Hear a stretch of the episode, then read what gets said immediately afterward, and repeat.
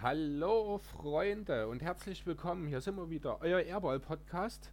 Heute mal in ganz neuen Gewand. Ich weiß gar nicht, ob es das überhaupt schon mal gab. Ihr hört schon, Andreas ist nicht da. Ich freue mich riesig. Äh, endlich mal nur Kompetenz heute hier im Podcast. ich habe mir einen ganz besonderen Gast eingeladen. Ihr hört ihn schon lachen. Ähm, hallo Matt von Talking the Game. Die einen oder anderen werden, euch, äh, werden dich bestimmt schon kennen. Ja, ja hallo. Wie geht's hi, dir? Ähm, ja, ganz gut. Ich komme gerade vom Basketball, also ähm, könnte eigentlich gar nicht besser sein. Die Knie tun ein bisschen weh. Ähm, ja. Alter Mann und so. ich wollte gerade sagen, das kommt mit einem Alter. Wer, äh, ich kenne das nur zu gut.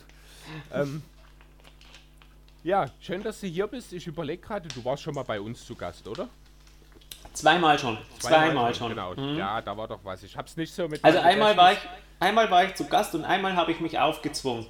Einmal. Ach, stimmt, das ist ja noch gar nicht so lange her, na klar. Genau, genau. Ja, stimmt. okay. Ja gut, was haben wir heute vor?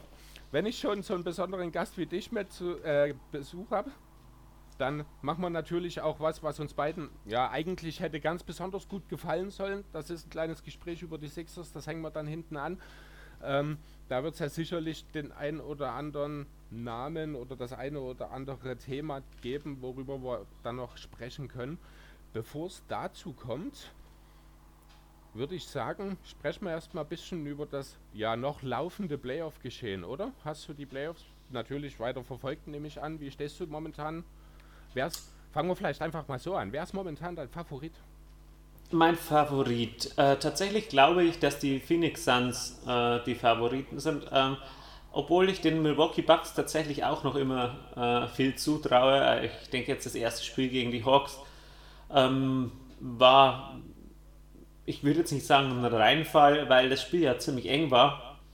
Ja. Aber es war halt ähm, jetzt mal so ein erster Schock, dass man den Gegner auf keinen Fall unterschätzen darf. Ähm, und ja, aber letztendlich glaube ich, dass es die Bucks machen und ich glaube auch, dass die Bucks gegen die Phoenix Suns äh, ähm, in die Finals kommen. Okay, sehr interessant. Also im Grunde decken sich unsere Ansichten da tatsächlich. Ich äh, denke auch, dass die Bucks sich am Ende gegen die Hawks durchsetzen können. Ähm, andererseits ist das so sehr ein Stein gemeißelt, finde ich gar nicht. Auf der anderen Seite sehe ich Phoenix jetzt mit Paul zurück, auch wenn er noch ein kleines bisschen rostig war. Ja, durchaus klar favorisiert gegen Kawhi-lose Clippers. Das stimmt, ja. Genau, und wer es dann am Ende in die Finals schafft, mal schauen, äh, in die, ja, am Ende gewinnt, mal schauen. Ich gehe tatsächlich momentan mit Phoenix. Ich habe schon vor mir so vor einiger Zeit, eigentlich als die Sixers raus sind, in dem Moment habe ich eigentlich gesagt, ja, jetzt kommt der Champion aus dem Westen. Weiß nicht, ob das eine Überreaktion war, aber es war so, hat sich ein bisschen festgesetzt bei mir jetzt. Ja, man hatte halt irgendwie dadurch, dass sie die Bucks so über sieben Spiele gegen die äh, Brooklyn Nets durchringen mussten, äh, entsteht da irgendwie so ein Bild, dass die Bucks irgendwie damit hängen und würgen weitergekommen sind und die äh, Phoenix Suns ziemlich souverän aber ich denke, es ist auch dem Gegner geschuldet. Also ich denke, die Brooklyn Nets sind halt auch in, mit einer Rumpftruppe immer noch sehr stark. Ja, das hat man ja gesehen. Letzten Endes ist aus dem dreiköpfigen Monster ein dreibeiniger Zyklop geworden. Ich weiß nicht, uns ist trotzdem bis in die letzte Possession mehr oder weniger gegangen. Also von daher, ja, bin gespannt. Wenn wir gerade drüber reden, ich habe erst vorhin, äh, wenn wir bei den Nets gerade sind, erst vorhin was Interessantes gelesen und zwar kam das von Open Court weiß nicht, wie viel man da wirklich rein interpretieren sollte. Ich sag's einfach mal und würde mich mal für deine Meinung interessieren. Und zwar heißt es da, dass die Nets ziemlich verärgert immer noch sind von dieser äh, Pause, die sich Kyrie während der Saison einfach genommen hat. Und dass man durchaus gewillt wäre, sich äh, Trade-Angebote anzuhören, die Kyrie inkludieren. Was hältst du davon? Ich weiß nicht, weil ich ich glaube nicht, dass da viel dran ist.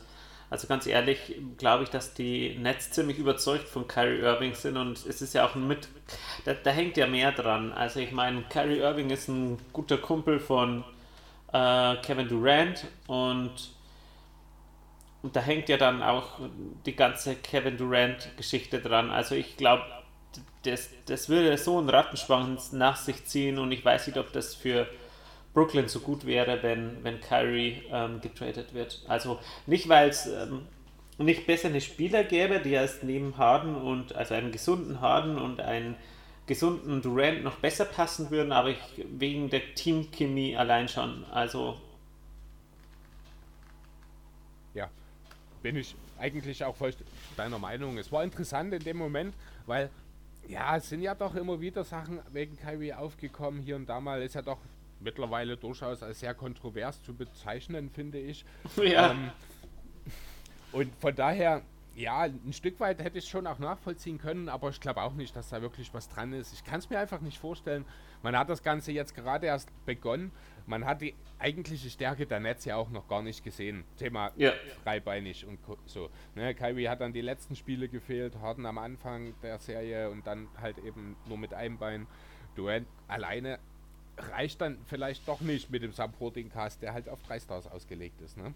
Ja, und ähm, ich habe es auch gestern schon bei uns im Podcast gesagt, irgendwie bin ich auch echt glücklich gewesen, als die Netz endlich draußen waren. Da ich mir gedacht, also als die Netz draußen waren, habe ich mir gedacht, okay, jetzt kann nichts mehr schief gehen, ähm, weil ähm, ich habe es einfach nur gehofft, dass sie rausfliegen, äh, weil äh, es ist irgendwie, wäre irgendwie schon scheiße gewesen, wenn die so sich so drei die drei besten ISO-Baller der NBA holen und dann halt genau dasselbe wieder machen, wie sie schon mal gemacht haben, also drei Stars holen mit Fragezeichen und dann gleich im ersten Jahr den Titel gewinnen. Das wäre für jedes homogen aufgebaute Team äh, irgendwie ein Schlag ins Gesicht gewesen. Ja gut, das mag natürlich sein. Andererseits, ja, ist das heutzutage einfach ein bisschen so, muss ich ganz ehrlich sagen. Man muss damit leben, dass äh, die Spieler eben immer mehr Macht haben und dann in der Free Agency, und ich meine, zwei der drei sind in der Free Agency gekommen, dass dieser Harden Trade letzten Endes zustande kommt, da haben ja auch die Sixers so ein bisschen ihre Schuld daran, würde ich behaupten wollen. Äh, und die Heat auch. Von daher, ja, es ist wie es ist. Ich bin da relativ pragmatisch mittlerweile. Damals, als LeBron und Co. damit angefangen haben, war ich da auch noch ein bisschen anderer Meinung. Aber ich denke, ich habe mich da im Laufe der Zeit ja, mehr oder weniger dran gewöhnt, würde ich sogar sagen wollen. Aber lass uns nicht weiter über äh, vergangene Teams reden. Das machen wir später noch genug. Ähm, ja, sprechen wir doch direkt mal über die äh, Serie ja, zwischen den Bucks und den Hawks. Fangen wir mit denen an. Da hat jetzt gerade erst ein Spiel stattgefunden. Das haben ja die Hawks bekanntermaßen gewonnen und Trey Young ordentlich erstmal eine Show hingelegt, wie die Hawks und Trey im Ex äh, Speziellen das ja in jedem Spiel 1 auswärts in diesen Playoffs gemacht haben bisher. Haben in New York gewonnen, haben in Philadelphia gewonnen und jetzt eben auch in Milwaukee. Ähm, ich will ja nichts sagen, aber die Qualität der Gegnerstädte der Hawks hat abgenommen. Also die hm. Städte, nicht die Teams. Okay, ähm. Hm weiß es nicht. Ähm, Kam mir nur gerade so in den Sinn. Also ich, die, die, die Qualität der Hawks wurde unterschätzt für dich. Also ja, das ist. Das definitiv. Ich habe jetzt, das war, sollte ein Gag auf die Strecke werden. New York, so, Philadelphia, okay. Milwaukee. Darauf was abgezielt. Okay, da, hab ich, da bin ich jetzt nur auf dem Schlauch gesessen. Oder ich habe es nur akustisch nicht richtig verstanden. das ist, halte ich beides für durchaus möglich. ja, gut. Nö. Was sagst du äh, bisher dazu? Ähm, ja, also pff, Wahnsinn. Also was Trey Young diese Playoffs zeigt, ist, ist sensationell gut. Ähm, und ähm, ja, also was soll man sagen? Also dieses Spiel hat mir auch äh, John Collins richtig gut gefallen. Also 23 Punkte, 15 Rebounds. Ähm, das war einfach ein sensationell gutes Spiel. Ähm, war so ein bisschen Lob City, was die Hawks da gezeigt haben. Also ähm, ja, also insgesamt die Hawks einfach ein ziemlich gutes Team. Ähm, dem ich nicht so viel zugetraut hätte, wie sie die in diesen Playoffs zeigen. Ich dachte noch immer nach der ersten Runde, ja, das waren ja bloß die Knicks und die haben halt offensiv irgendwie wenig angeboten. Aber dass sie dann äh, gegen die Sixers das auch so machen können, hat mich schon sehr gewundert. Und dass sie dann jetzt ähm, gegen die, die Milwaukee Bucks gleich wieder ein Ausrufezeichen setzen, sozusagen. Ja, also muss ich wirklich äh, Hut ab vor den, vor den Atlanta Hawks. Und naja, ähm, wie ich schon gesagt habe, ich glaube aber jetzt nicht, dass die, die Milwaukee Bucks jetzt zittern und da jetzt in Panik verfallen, denn man hat ja auch gesehen, dass die, die, die Bucks jetzt doch ähm, offensiv leichteres Spiel hatten als gegen die äh, Brooklyn Nets. Also ähm, True Holiday hat gleich mal über 30 Punkte gemacht. Janis hat über 30 Punkte gemacht und Middleton hat halt einfach gar nichts gemacht. äh, und ich glaube, wenn Middleton ähm, Normalform äh, erreicht, dann dürfte es für die Bugs immer reichen. Und ähm, bei, äh, bei den Hawks ist, hat halt irgendwie so Trey Young so obere Grenze gespielt und John Collins auch obere Grenze. Und ich glaube, Bogdanovic hat momentan einfach nicht so viel im Tank, weil er ja verletzt, also angeschlagen ist. Ja, das mag sein. Jetzt hast du schon einige Punkte angesprochen. Ich würde direkt erstmal äh, auf John Collins und in dem Zusammenhang Clint Capella nochmal zusammen äh, ja, zu sprechen kommen. Die haben den, äh, jetzt komme ich glatt durcheinander, die haben den Bugs natürlich auch direkt mal an den Brettern eine große Stärke geraubt. Mhm. Muss man mhm. ja mal so sagen. Ne? 35 Punkte, 34 Rebounds gemeinsam, äh, ja. neun, neun offensiv davon geholt. Das ist schon Wahnsinn. Äh, und das ist eine Sache, wo man die Bugs ja traditionell, kann man ja jetzt mittlerweile fast schon sagen, spätestens seit Brook Lopez, ja, der ja weniger die Rebound-Zahlen auflegt, aber dafür für seine Kollegen sehr gut ausboxt und damit die Team-Rebound-Zahlen erhöht. Äh, dort arbeitet, da ist das ja schon immer eine Stärke gewesen, der, der Bugs. Die könnte man hier ein bisschen eindämmen. Allgemein finde ich, Capella macht das überragend gut, auch defensiv. dem ist es so auch relativ egal, das hat man auch schon in der Sixer-Serie gesehen, wie man ihm dann gegenübergestellt Klar hat er hier und da Probleme mit dem Beat bekommen, aber er weiß genau, was er tut. Er steht goldrichtig, hält die äh, Defense der Hawks, die ja doch überraschend gut daherkommt, muss ich sagen, teilweise. Äh, ja. ja, er hackt die, wie sagt man? Er ist er der Anker. Zusammen. Er ist der Anker, Dankeschön. Was ist denn heute los mit mir? ja, ja, ansonsten, aber trotzdem muss ich sagen, also es ist es, es, fällt mir wirklich schwer, so hundertprozentig hier auf die Bugs zu gehen, weil bei den Bugs ist mir halt aufgefallen, es funktioniert wirklich nur dann, wenn alle drei der Big Three äh, wirklich liefern. Und das passt, also Big Three, denke, muss ich nicht nur mal sagen, Janis Middleton und Holiday sind damit natürlich gemeint. Ähm, und das passiert mir einfach zu selten in diesen Playoffs. Es ist immer wieder, gerade Middleton, auch Holiday hatte schon einige Off-Nights dabei. Über Janis wurde auch phasenweise in den Playoffs schon wild diskutiert. Der hat sich jetzt zuletzt wieder gefangen, würde ich behaupten wollen fast. Ähm, ja, mich überzeugt das nicht. Das ja, ja, also ich finde, ähm, Holiday muss nicht offensiv glänzen, weil er einfach mit seiner Übersicht äh, da ein Element reinbringt, das bisher gefehlt hat und vor allem auch mit seiner Defense einfach nochmal äh, ganz anders ähm, überzeugen kann. Ich bin sogar der Meinung, dass Holiday äh, nicht so viel offensiv glänzen muss wie im letzten Spiel. Also Holiday muss nicht über 30 Punkte machen, das, das, das muss er nicht. Ähm, hat er auch gedankt ein paar Mal in dem Spiel. Also Holiday muss das nicht machen. Also das ist nicht sein Game irgendwie. Ähm, ähm, der ist gut unterm Korb, der kann gut aufposten, vor allem gegen Trey Young. Hey, das ist ein Hemd ja. gegen Holiday. Den kann er sonst wohin schieben unterm Korb. Das ist schon gut, wenn man da immer wieder reinsticht und, und quasi äh, da das Mismatch sucht. Das ist alles gut, dass man die Hawks dafür bestraft, dass Trey Young kein guter Verteidiger ist. Das ist alles äh, schön und gut und, und in Ordnung so. Aber das zentrale Element sollte es nicht sein. Also es sollte schon Middleton mehr äh, offensiv äh, Game der, der, der Bucks tragen als, als Holiday und Holiday dann in der Defensive Young mehr einschränken und dann funktioniert es meiner Meinung nach. Man muss jetzt auch nicht unbedingt davon ausgehen, dass Middleton in jedem Spiel, ich weiß gar nicht genau, was ist er gegangen, 3 von 23 oder irgend sowas? Ja, 5, glaube ich, hat er gemacht. und Okay, dann waren es vielleicht 5 von 23, 6 von 23 sind sogar, jetzt habe ich sie ja, gefunden. Ja. Ah ja, es ist halt, sind 26 Prozent am Ende, das ist, wird er sicherlich nicht in jedem Spiel so aufliefern, äh, das stimmt schon, aber ähm, nichtsdestotrotz finde ich halt, ist mir auch der Supporting Cast der Bugs, der, der reicht mir nicht. Ähm, vielleicht sind sie sogar, gerade in Bobby Portis, ist phasenweise, ja, zumindest in den ersten Playoff-Runden, mir noch fast positiv aufgefallen, muss ich sagen. Das fällt mir immer schwerer, das so zu sehen. Ähm, Twin Forbes, Pat Connaughton, ah, ich weiß nicht. Also von der Bank kommt mir da zu wenig. Ist auch, ich glaube, in den Playoffs die drittschlechteste Bankproduktion, was die Punkte angeht. Und wenn du ja. dann halt sieben Punkte Spiele von äh, Pur Globus bekommst, oder nein, sieben waren es, ich glaube, von Tucker. Nein, sieben von, äh, von Pur Globus, fünf von Tucker dazu, ich glaube noch, sind vier gewesen. Ja, und dann reicht das einfach nicht. Und dann, das ist mir einfach zu wenig, was da von der Bank kommt. Das ist mir zu inkonstant bei den Stars. Und da sehen mir die Hawks einfach viel besser aus. Die, ich kann da keine Schwachstellen momentan ausmachen. Die spielen einfach den Ball, also Trey Young spielt den Ball, der scheint momentan nahezu unfehlbar zu sein. Alles, was er macht, ist Gold.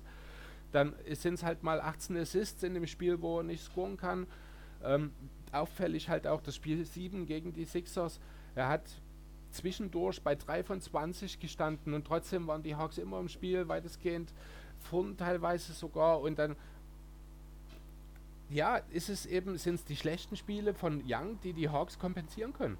Also das ist halt genau das, was bei den Bugs mir abgeht, was, was ich bei den Bugs so ein bisschen vermisse, das bringt die Hawks mit. Deswegen bin ich mir überhaupt nicht sicher, ob nicht dieses erste Spiel vielleicht mehr als nur eine Eintagsfliege ist. Zumal wir es ja halt auch schon gesehen haben. Also Eintagsfliege in Anführungszeichen. Ne? Ich denke, keiner geht davon aus, dass die Bugs jetzt hier 4 und 10 Jahre gewinnen. Ja, also ich gehe schon noch davon aus, dass die Bucks schon stärker sind, weil sie einfach ähm, ja, Middleton, Holiday und, und Janis einfach da einfach die Qualität da einfach in der Spitze einfach zu stark. Und die Hawks, wie du sagst, ähm, die haben da keine richtige Schwachstelle, die sind in der Breite einfach viel, viel stärker. Ja, das genau. ist genau. Ähm, aber ähm, letztendlich glaube ich in den Playoffs wenn du halt einen MVP und einen Defensive Player of the Year hast, da muss schon was, da muss schon was rumkommen. Also ähm, und ich, diese Rollenspieler von den Bucks sind jetzt auch nicht total kacke. Also ich meine, so PJ Tucker und ähm, Brook Lopez, die haben nicht jedes Mal so, so eine schlechte Nacht. Also die, die können da schon, schon Impact haben. Und auch die anderen, Bryn Forbes kann mal besser sein. Pat Connaughton bin ich schon ein bisschen enttäuscht, diese Playoffs, muss ich sagen. Ja. Ähm, weil ich hätte gedacht, dass er einen größeren Einfluss hat und ich finde, dass Dante DiVincenzo schon enorm fehlt. Das stimmt, da hast du schon recht. Trotzdem ist mir das, ich weiß nicht, mir gefällt, also vielleicht sind es auch einfach die Hawks, die mich so sehr begeistern. Das kann es auch sein. Das kann ich nicht mal leugnen, weil es sieht auch einfach geil aus, wie die spielen. Ja, absolut. Ähm, da kommt dann halt auch mal Spieler hervor, die man so nicht auf dem Zettel hatte. Ich meine, ja klar, Kevin Hörter ist ein guter Spieler. Er hat sicherlich was in der Rotation eines NBA-Teams zu tun, aber wer hat damit gerechnet, dass er der entscheidende Spieler wird in der zweiten Playoff-Runde? Ja. ja. Da kommt dann halt auch mal Next Man Up und das funktioniert alles so gut bei den Hawks. Das ist. Mhm. Ah, ich hab, bin spielen, infiziert worden. Die spielen richtig frech auf aber man muss natürlich auch dazu sagen, die Hawks sind schon auch angeschlagen. Also die sind alles andere als gesund. Trae Young hat da mit der Schulter Probleme. Und Bogdanovic hat Probleme, geht sogar also nur Limited Minutes. Also hat er mit dem rechten Knie Probleme. Dann Kevin Hörter hat mit dem Knöchel Probleme, mit dem linken Knöchel. Ähm, Cam Reddish mit der rechten Achillessehne. Also das ist, sind schon besorgniserregende Sachen, finde ich, ähm, wenn du dann die, den, den ganzen Kader mal ansiehst. Mm, die Andre Hunter ist ja gar nicht dabei. Ja. Bis jetzt fehlt er nicht, aber sollte dann Bogdanovic auch noch ausfallen, weil ihm das Knie noch Schmerz ist jetzt auch nicht Game Time Decision für heute Nacht sogar. Ähm, ohne Bogdanovic und DeAndre Hunter wird es dann doch schon langsam dünn für die Hawks. Und das kann, glaube ich, dann Kevin Hurter auch nicht ausgleichen. Das ist dann schon too much. Ja, da bin ich mal gespannt, wer dann der Nächste ist, der da den Schritt macht. Vielleicht kommt ja. der Lou Williams ordentlich in Fahrt. Vielleicht ja. sehen wir ja auf einmal ein 20-Punkte-Spiel von Solomon Hill. Ich halte das alles nicht für ausgeschlossen, ist es? Mhm. Ich weiß nicht. Oder ja, Solomon Hill. Solomon Hill, oh Gott, das, der hat mich so genervt in der Sixers-Serie, ernsthaft. Also. Wieso? Ja, weil der Moppel da rumrennt und, und dann einfach auch noch gut spielt. Mich er hat er so genervt. Ah, er war auch nicht schlecht, aber er hat mich immer, also nein, der war einfach zu gut für das, dass er eigentlich schlecht ist. Das war so wie es hättest bei 2K, weißt du, wenn bei 2K, wenn du 2K zockst und dann ist irgend so ein schlechter Spieler einfach immer zu gut. Ähm, ja, weil du das sagst, ist total unrealistisch, dass der, der diesen Wurf trifft. So ist dir das immer vorgekommen bei Solomon. Andreas, jedes Mal, wenn wir gegeneinander spielen, mit dem zwölften Mann der Rotation. Ich weiß genau, was du meinst. Ah, Wahnsinn. Das ist Solomon Hill ja. bei den Hawks, ernsthaft. Also nervt total. Ah, ich weiß, ich habe Solomon Hill eigentlich mal, das ist jetzt, ich weiß gar nicht, drei, vier Jahre her, da habe ich ihn mal für einen wirklich, wirklich wertvollen Rollenspieler gehalten. Irgendwie ist er seitdem immer wieder, geht das so auf und ab und auf und ab. Ja, ja. Manchmal frage ich mich, was er noch in der Liga zu tun hat. Dann spielt er eben so eine Serie wie gegen die Sixers und dann frage ich mich, warum der nicht äh, ein ja. viel höheres Standing hat. Und ja, dann kommt wieder der nächste Monat und dann weiß ich wieder warum.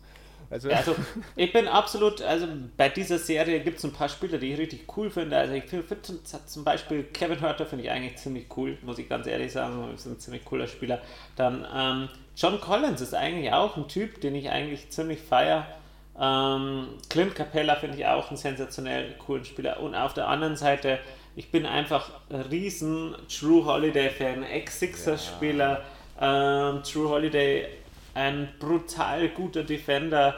Einfach das, was ich mir vom Basketballer erhoffe. Der macht alles. Ähm, der spielt Defense, der spielt, ähm, der spielt vorne, äh, also macht, macht da wirklich einen guten Job als Playmaker, kann scoren, kann Dreier werfen. Macht er nicht immer, wie du schon sagtest, hatte schon Off-Nights, auch gegen die Brooklyn Nets, aber das hat dem Team auch nicht so stark geschadet. Also ganz ehrlich, auch im, im, im letzten und entscheidenden Spiel hat er dann immer wieder Lücken gefunden, wo er Janis mit, äh, dann mit Pässen gefüttert hat. Also letztendlich äh, findet Holiday auch immer einen Weg, das Spiel zu beeinflussen und, und selbst wenn er nicht trifft, hat er dann immer wieder doch so einen entscheidenden Dreier dabei, auch wie im, im Game 7 gegen die, ähm, gegen die Nets. Ja, da hast du natürlich recht und ich gebe je, mit jedem Wort mit, was du gesagt hast. Meine Liebe für Holiday ist mindestens genauso groß wie deine. Ähm, ja. Da gibt es überhaupt keine Zweifel. Und trotzdem ist mir das offensiv ein bisschen, also man muss, ne, du hast recht, es ist erst nicht umsonst äh, jetzt ins All-Defense First Team gewählt worden. Ja. Ähm, er hat natürlich erst derjenige, der die große Last gegen die gegnerischen Guards trägt. Ähm, ich habe mir auch mal rausgesucht, ähm, er hat die meiste Zeit natürlich Kyrie bzw. Harden, je nachdem wer halt da war in der Netzserie verteidigt. Er hat sie beide bei unter 40 Prozent aus dem Feld gehalten, also das ist schon elitär. Ähm, auch weil es gegen Trae Young jetzt im ersten Spiel noch nicht so gut funktioniert hat, aber die, die, ja, manchmal hat man halt einen Gegner, der trifft auch gegen die beste Defense. Aber ja. trotzdem finde ich halt, dass er bei aller, ja, also nicht, dass er muss, aber dass von ihm zu viel offensiv einfach verlangt wird und das dann vielleicht der Punkt ist, weil er, also zu viel verlangt wird, weil er eben so viel in der Defense macht. Da sollte er sich meines Erachtens nach noch ein bisschen mehr aufs Playmaking verlassen, äh, konzentrieren ähm, weil einfach auch die Quoten drunter leiden. Ich meine, 27% Dreier ist nicht gut. Ne? Aus Nein. dem rein Zweierbereich ist er bei 50,4%. Also wenn er zum Korb geht, dann ist das ja gut, aber er nimmt dann halt vielleicht doch bei 6 Dreiern, finde ich dann doch ein bisschen zu viel dafür. Ähm, andererseits ist auch der Freiwurf und der, äh, das sind nur zwei Freiwürfe pro Spiel tatsächlich. Mhm. Also da habe ich gerade kurz stocken müssen, aber er trifft auch nur 70% davon. Da ist der Einfluss natürlich bei der geringen Sample Size äh, auch sehr klein, aber ja, es ist wahrscheinlich weniger die äh, Last, die er in der Offense trägt, sondern dass er sie einfach besser verteilen müsste. Vielleicht weniger Würfe nehmen, weil ich denke, im Scouting-Report steht er dann halt auch schon häufiger offen. Na, und das macht dann wieder die Plätze, äh, macht dann wieder Platz. Oder dadurch verlieren sie eben wieder Platz für Janis in der Zone. Ja, also ich bin nach wie vor der Meinung, dass einfach Middleton mehr machen muss. Also das, was, was er da gezeigt hat in Spiel 1, das war einfach nichts. Das war einfach nur ähm, ein absoluter Stinker, den er da hingelegt hat und, und das muss besser werden und alles andere, äh, glaube ich, wird sich dann von allein regulieren, denn macht Middleton mehr, macht Holiday automatisch, automatisch weniger, kann sich mehr auf die anderen Sachen konzentrieren und dann wird sich das bei den Bugs da schon ein bisschen einpendeln, glaube ich, oder normalisieren, sage ich mal, denn Holiday ist jetzt nicht der Spieler, der jedes Spiel so viele Würfe nimmt. Naja gut, also die sechs Würfe, die sechs Dreier sind halt der Durchschnitt der gesamten Playoffs. Ne? Also das mhm. war jetzt nicht das letzte Spiel, sondern das ist wirklich der Schnitt. Der trifft halt, um es genau zu machen, 1,7 von 6,1 Dreier im Schnitt. Gut, aber immer wenn er schlecht getroffen hat, oder zumindest die letzten Male, als er schlecht getroffen hat, haben die eigentlich ziemlich gut gespielt. ähm, ja, das habe ich äh, so nicht auf dem Schirm, das weiß ich nicht genau. Was mir aber aufgefallen ist, als ich mir äh, ein bisschen die Zahlen von Holiday angeschaut habe, ähm, ist, dass sein Plus-Minus immer mit dem letztendlichen Ergebnis übereingestimmt hat. Also das, also, okay. also jedes Mal, wenn Holiday ein positives Plus-Minus hatte, haben die Bugs gewonnen. Jedes Mal, wenn er ein negatives hatte, haben die Bugs verloren. Das zieht sich durch die gesamten Playoffs. Okay. Dann ist er aber doch ziemlich wertvoll, weil bis jetzt sind sie ja weitergekommen. Ja, genau. Letztlich waren da mehr Plus als Minus da. Genau. okay. Möchtest du noch was sagen zu der Bugs gegen Hawks-Serie?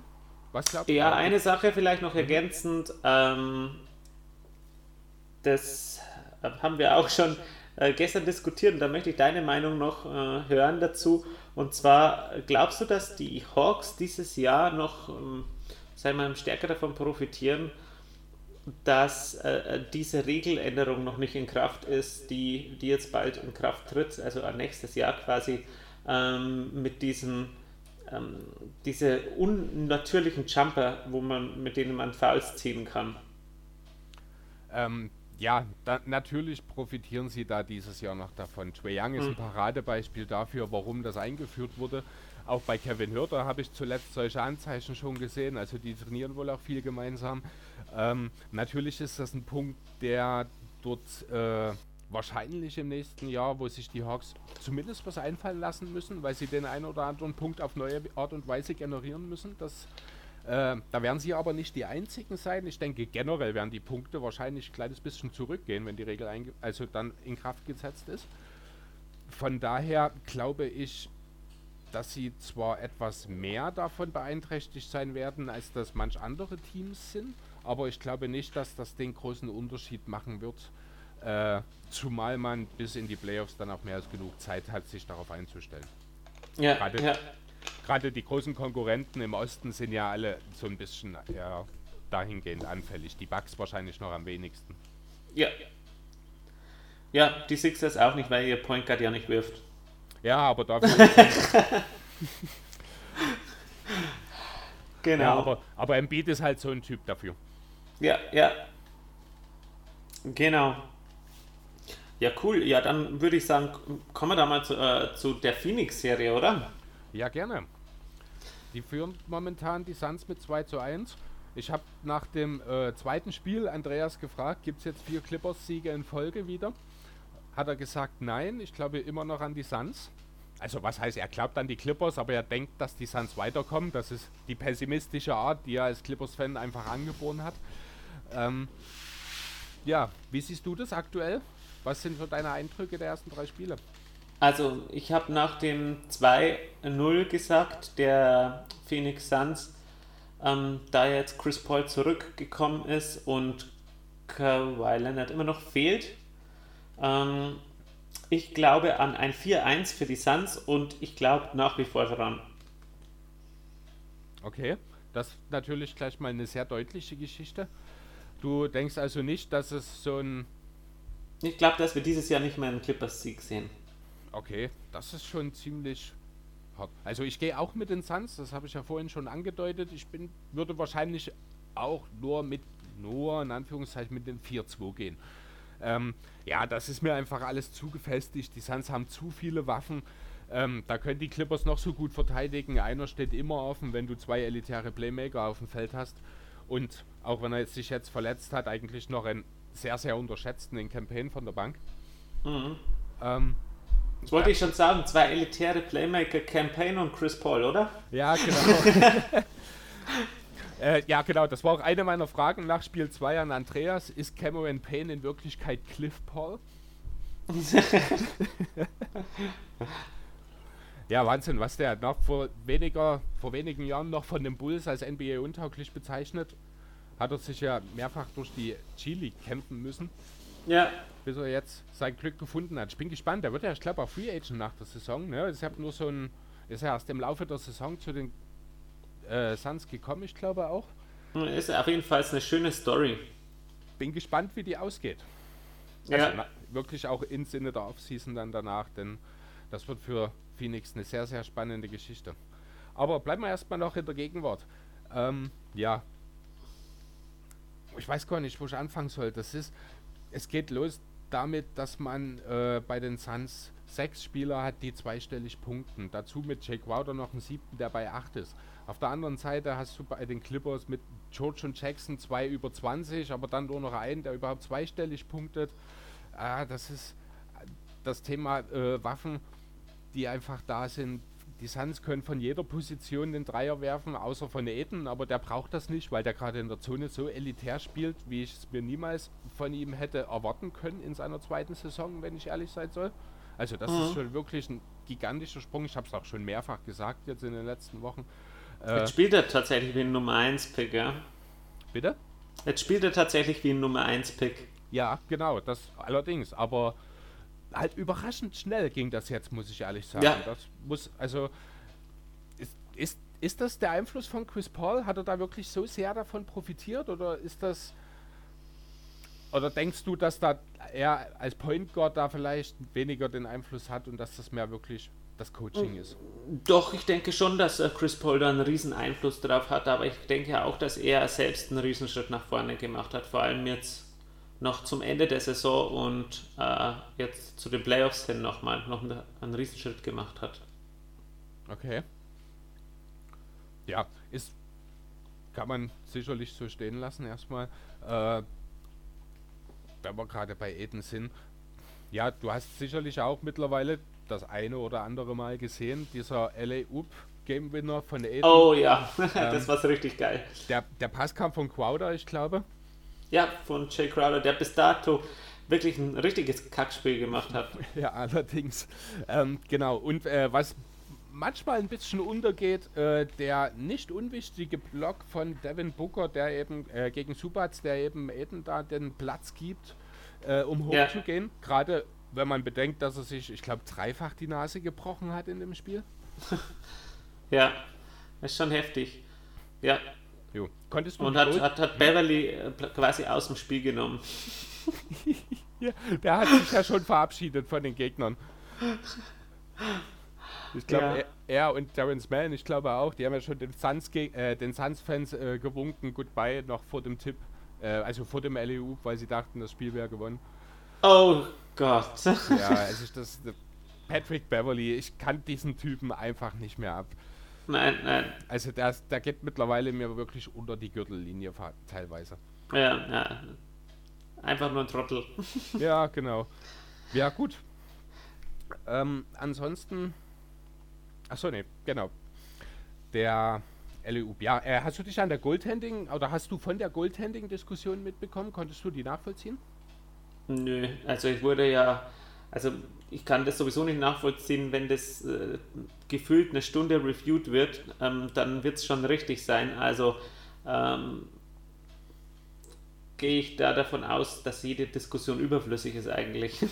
ja, gut.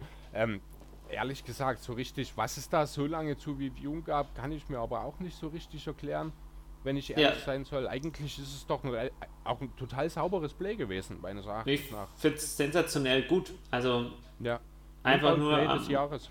Ja, an Monty Williams ein riesengroßes Shoutout, dass er da so ein, ähm, was auch wahrscheinlich aufgezeichnet hat. Ja. Also hat ja jeder damit gerechnet, dass der Ball zu Booker geht, dass der den macht. Und dann wirft er den aber auch haarscharf rein und, und der Aiden macht den einfach sensationell auch rein und es funktioniert dann auch noch so. Also, ähm, ja, also war, war sauber gemacht von allen. Ja, also wirklich auch einfach Perfect Execution. Es gibt eine Einstellung, eine Phantom Cam von hinter Jay Crowder bei dem Einwurf. Da sieht man, dass er wirklich bloß um Haaresbreite das Backboard verpasst beim Pass. Also wirklich ein 1, 2 mm weiter links gefühlt und das wäre vom Backboard abgeprallt und die ganze Sache wäre hinfällig gewesen. So ja. war die ganze Sache. Ja, und was machen denn jetzt die Cli oder was sollten die Clippers denn jetzt machen, um die ganze Sache vielleicht doch noch für sich entscheiden zu können? Was sind denn so Schlüssel? Was denkst du, wo kann man noch an den Schrauben stellen? Hm, es ist schwierig, denn wie du schon gesagt hast, sind die Suns jetzt ähnlich wie die Hawks halt ziemlich gut aufgestellt in der Breite. Ähm, nur, dass die Clippers halt äh, keinen ähm, Antetokounmpo und Middleton und Shrew Holiday haben, die haben einen Paul George und dann lange nichts. Ähm, und, und, Reggie Jackson. Ah ja, Reggie Jackson, gut, der hat, seit er die Brille hat, hat er den Durchblick. Ähm, aber ja, das war es aber dann auch, also ich muss ganz ehrlich sagen, also Reggie Jackson spielt phänomenal gute Playoffs für seine Verhältnisse, also wirklich richtig gute Playoffs, aber das, ob das reicht, meiner Meinung nach müsste da Paul George einfach in jedem Spiel einfach bis ans Äußerste gehen und auch richtig gut performen. Darf keine Offenheit haben, weil ähm, wenn es 3 zu 1 steht, dann ist für mich die Serie durch. Ähm, dann, dann holen sie das nicht mehr auf. Glaube ich nicht. Und ich denke auch, dass die dass sie es einfach nicht ähm, hinbekommen werden, einfach alle zu stoppen von den Suns. Also ich meine, da kann Crowder von außen treffen, äh, treffen da kann ähm, Bridges von außen treffen, da wird dir, äh, dich ein Booker teilweise immer wieder abschießen. Ähm, dann hast du jetzt einen Chris Paul, der die Bälle verteilt und auch äh, offensiv gefährlich ist. Und dann unterm Korb auch noch so eine Präsenz wie DeAndre Ayton. Eigentlich haben sie ja auf jeder Position fast ein Mismatch, außer bei ähm, Paul George. Aber sonst ist eigentlich, sind die Suns auf jeder Position besser besetzt. Ja. Und das ist eigentlich für mich das große Problem. Ähm, dass ich einfach ähm, nicht sehe, wie sie es wie defensiv machen sollen, weil sie einfach defensiv äh, meistens vom, vom Gegner gekillt werden. Ähm, und, und offensiv sehe ich jetzt auch nicht, äh, dass Paul George äh, das über eine ganze Serie schultern kann. Ja, das ist das eine. Eigentlich braucht es, äh, wie du schon sagst, eigentlich braucht es, ja, Kevin Durant, Paul George Offense. Ja, genau. Könnte man fast schon sagen, um äh, dort einfach das, was durch Kawais Verletzung verloren gegangen ist, die Produktion aufzufangen. Es muss halt entsprechend effizient sein. Andererseits hast du halt in der Defense, ja, wie du schon sagst, du kannst du kannst den Suns zwei Waffen wegnehmen und du hast noch drei andere auf dem Feld. Und selbst wenn mal die Roleplayer eine Offenheit erwischen, dann kommen im Zweifel Booker und Paul, das funktioniert in acht von zehn Spielen und killen dich aus der Midrange. Das hat jetzt das erste Mal, ich glaube, gefühlt in den Playoffs nicht geklappt im Spiel 3. Ich glaube, beide treffen fast 50% oder um die 50% ihrer Midranger. Das ist halt ein verlorener Wurf irgendwo, der wird in der Defense oder von der Defense angeboten, natürlich. Äh, und wenn du, ja, weil er halt statistisch sehr ineffizient ist, aber wenn du dann eben so elitäre Spieler hast, wie Chris Paul, der seit Jahren einer der besten Midrange, äh, Midrange-Player der Liga ist, oder Devin Booker, der sich genau zu so jemanden entwickelt hat, dann musst du deine Defense umstellen. Dann kannst du halt mit einem Ivica Subac nicht in der Zone absinken, weil dann kriegst du jedes Mal wieder einen Chris Paul oder Devin Booker Midranger um die Ohren geschmissen. Eben, ja, genau und die treffen den halt auch so elitär, dann ist er plötzlich wieder ein richtig guter Wurf, der Midrange-Jumper. Ja, genau, das ist eben der Punkt. Der ist ja nicht, statistisch ist das tatsächlich ein schlechter Wurf, aber wenn du halt Leute hast, die ihn so treffen, gerade halt auch aus der eigenen Creation, das ist ja wichtig dabei noch, ähm, mhm. dann ist das wieder ein effizienter Wurf. Das Problem ist, äh, ich habe es jetzt schon angesprochen, Ivica Subac, ja, Adoptionrand verteidigen lassen willst du ihn eigentlich auch nicht. Musst du also eigentlich wieder mehr kleinere Lineups spielen, die switchlastiger sind, dann hast du wieder das DeAndre Ayton-Problem. Ja, ja. ja, Also man kann wirklich, man kann es drehen und wenden, wie man will. Ich denke, mit Kawhi wäre das durchaus eine spannende Sache, weil Kawhi könnte ich durchaus zutrauen, dass er auch in DeAndre Ayton in der Zone äh, entsprechend einschränken kann. Ja. Aber ohne, ohne ihn sehe ich einfach nicht, wie die Clippers hier mehr als noch ja eine Offensivexplosion eines Rollenspielers, äh, die dann vielleicht noch für einen zweiten Sieg reicht, aber mehr sehe ich hier einfach nicht mehr kommen. Ja, und jetzt haben sie ja ein Spiel gewonnen, die Clippers. Ähm, das habe ich aber ehrlich gesagt nicht live gesehen. Konntest du das sehen, das Spiel? Nee, habe ich leider auch nicht live sehen können. Oder allgemein, ich habe es auch nur in der ganz kurzen Zusammenfassung mir kurz anschauen können. Okay. Und ähm, was, da war, war das ein Paul George Game, oder? Ähm, ja, also letzten Endes ist jedes Game ein Paul George Game. Reggie Jackson ist, äh, Reggie Jackson ist gerade im vierten Viertel sehr, sehr wichtig geworden für die Clippers. Das hat sich auch schon, äh, also offensiv, äh, das hat sich auch schon in den Serien zuvor angedeutet. Äh, der hat auch wieder auf wichtige Dreier, zwei oder drei Stück getroffen. Zwei Dreier, ich glaube, es war dann noch ein anderer Wurf dabei, ein Zweier, ich weiß es nicht mehr ganz genau, aber also ähm, Reggie Jackson ist da wirklich wichtig. Der nimmt so ein bisschen die Rolle ein, die eigentlich Kawhi zugedacht ist, aber ob das auf Dauer eine gute Idee ist, weiß ich nicht. Ähm, das, ja, ist aber nun mal leider nicht zu verändern momentan ja. bei den Clippers. Genau, ja, allgemein ein bisschen ein verzerrtes Bild immer diese Playoffs, ähm, weil jedes Team so seine Verletzungsproblemchen hat. Ja, das stimmt allerdings. Was halt auch auffällt, ähm, aber das ist auch einfach ein bisschen der Kaderzusammenstellung geschuldet. Ähm, die Prozente an Assisted Field Goals, die sind bei den Suns deutlich höher als bei den Clippers. Bei den Clippers ist nur knapp mehr als die Hälfte aller Field Goals vorbereitet worden. Also viel ISO-Play, eben ein Jackson macht da viel oder ein PG. Und auf der anderen Seite hast du fast 65% Assisted Field Goals bei den Suns. Ähm, da siehst du natürlich auch nochmal eine andere Dimension. Das ist so ein bisschen das, wo eigentlich Ration Rondo für die Clippers ins Spiel kommen sollte. Aber ja, von Playoff Rondo ist jetzt bisher auch nur sehr, sehr phasenweise zu sehen gewesen. Von daher weiß ich nicht, ob da noch viel zu erwarten ist.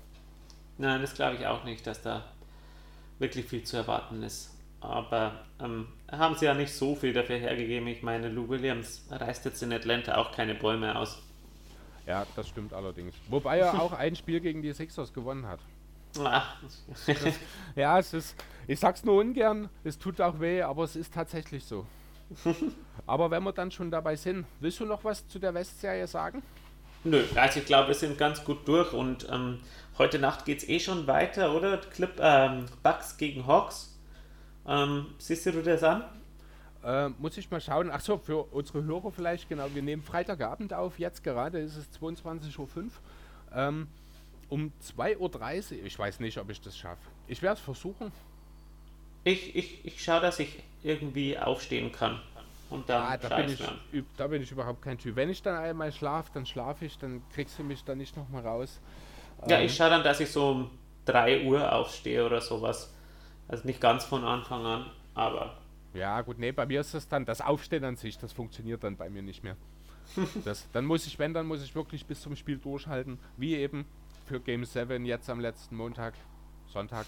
äh, das, ja, war dann halt keine besonders gute Idee. Aber ja, dann lass uns doch mal über ja, unser gemeinsames Leiden reden, oder? Genau, die, die 76ers. Genau. Ja, in Spiel 7 rausgeflogen. Ich will gar nicht unbedingt allzu viel über die Serie reden, wenn ich ehrlich sein soll, denn ähm, ja gut, wir werden so ein bisschen vereinzelt immer wieder drauf zurückkommen wahrscheinlich. Am Ende muss ich sagen, ja, haben es die Hawks verdient gemacht. Das einfach von, von den Sixers, ja, vereinzelt zu wenig gekommen. Ähm, letzten Endes hat man es einfach nicht geschafft, Shui Young auf Dauer auszuschalten und wenn doch, dann ist ein anderer heiß gelaufen, Stichwort Kevin Hürter. Äh, ja, was sind so deine Gedanken, deine ersten Eindrücke gewesen nach der Niederlage? Wie hast du dich gefühlt? Hm, gar nicht unglücklich, ehrlich gesagt. Ähm, denn ich hatte irgendwie schon jedes Spiel das Gefühl, äh, wenn Embiid wieder auf diesem Knie gelandet ist, dass jetzt irgendwie der Fuß weg, komplett wegnickt oder sowas. Ähm, und kennst du das, wenn, wenn du einen Spieler zuschaust und dann hast du immer so das Gefühl, jetzt passiert was, jetzt passiert was. Ja. Und ähm, Marco ich, hab, Reus. ja, ich, ich weiß jetzt nicht, ob ich das nochmal die ganze Serie vielleicht über sieben Spiele gegen die Bucks ertragen hätte. Also, und ich weiß auch nicht, ob es für seine Karriere so förderlich gewesen wäre. Von dem her, die Hawks haben es verdient gemacht. Sie haben es verdient gewonnen. Die Sixers haben Pech gehabt. Embiid hat nach der Serie gesagt, er ist nach wie vor der Ansicht, dass sie die Serie gewonnen hätten, wenn er gesund gewesen wäre. Äh, dazu muss ich sagen, das glaube ich auch. Ja. Ein, ein gesunder Embiid hätte das so dominiert, dass er schon alleine die Hawks äh, wegballert.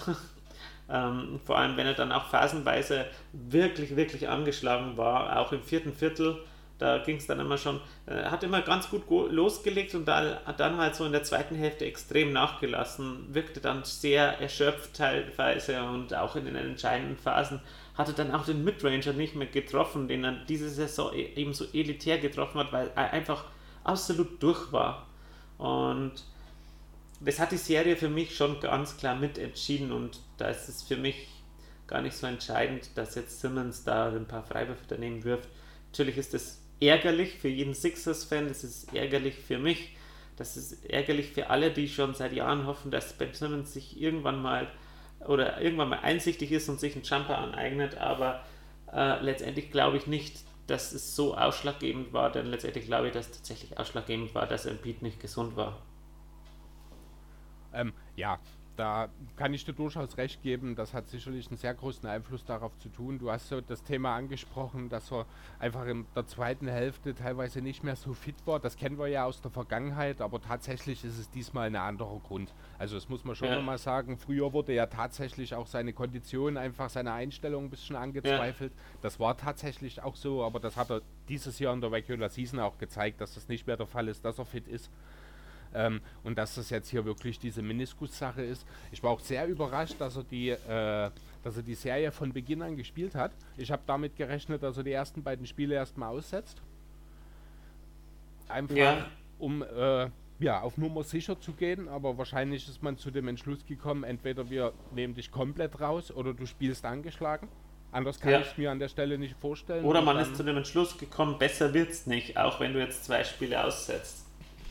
Ja gut, aber dann muss man auch hoffentlich zu, der äh, zu dem Entschluss kommen, dass es jetzt nicht unbedingt schlechter wird, wenn er spielt. Ja, nein, ich, ich denke also, nur, dass er, dass, dass, dass es wahrscheinlich nicht abgeheilt wäre auf diese kurze Zeit. Dann haben okay. sie sich gedacht, ähm, ja, ähm, dann spielst du halt gleich, weil es wahrscheinlich auch nicht schlechter wird. Okay. Ähm, aber ja. es muss halt dann trotzdem irgendwann, man muss halt dann trotzdem in, in OP wahrscheinlich. Das wird wahrscheinlich jetzt äh, gut möglich sein in der Offseason. Ich habe ja. da schon auch tatsächlich, also da muss ich dir auch recht geben, was das angeht, ist es wirklich gut, dass wir rausgeflogen sind. Ich äh, habe mich unmittelbar, also was heißt erinnert gefühlt, ich habe mich wirklich äh, bei dieser Sache auch, als es dann hieß, er spielt durch, also bei Spiel 1 dann, ähm, muss ich an Andrew Bynum denken, der ja sein Finals One damals mit einer sehr ähnlichen Geschichte für die Lakers gespielt hat. Also 2010 mhm. war das, ich glaube. Ähm, und der ja diese Kniebeschwerden dann in der Vergangenheit oder also, ja in der Folge dann seiner Karriere nie wirklich losgeworden ist. Ja, genau. Genau, also da muss man ja auch wirklich vorsichtig sein. Man spielt hier wirklich mit der Zukunft der gesamten Franchise. Ich hoffe wirklich, dass man da jetzt mit diesen sieben Spielen keinen Fehler gemacht hat. Ja, das hoffe ich auch. Aber mit wem man auf jeden Fall einen riesen, riesen, riesen Stil gemacht hat, ist Tyrese Maxey. Oh ja, allerdings. Also meiner Meinung nach ganz klar ähm, das Highlight des ganzen Jahres.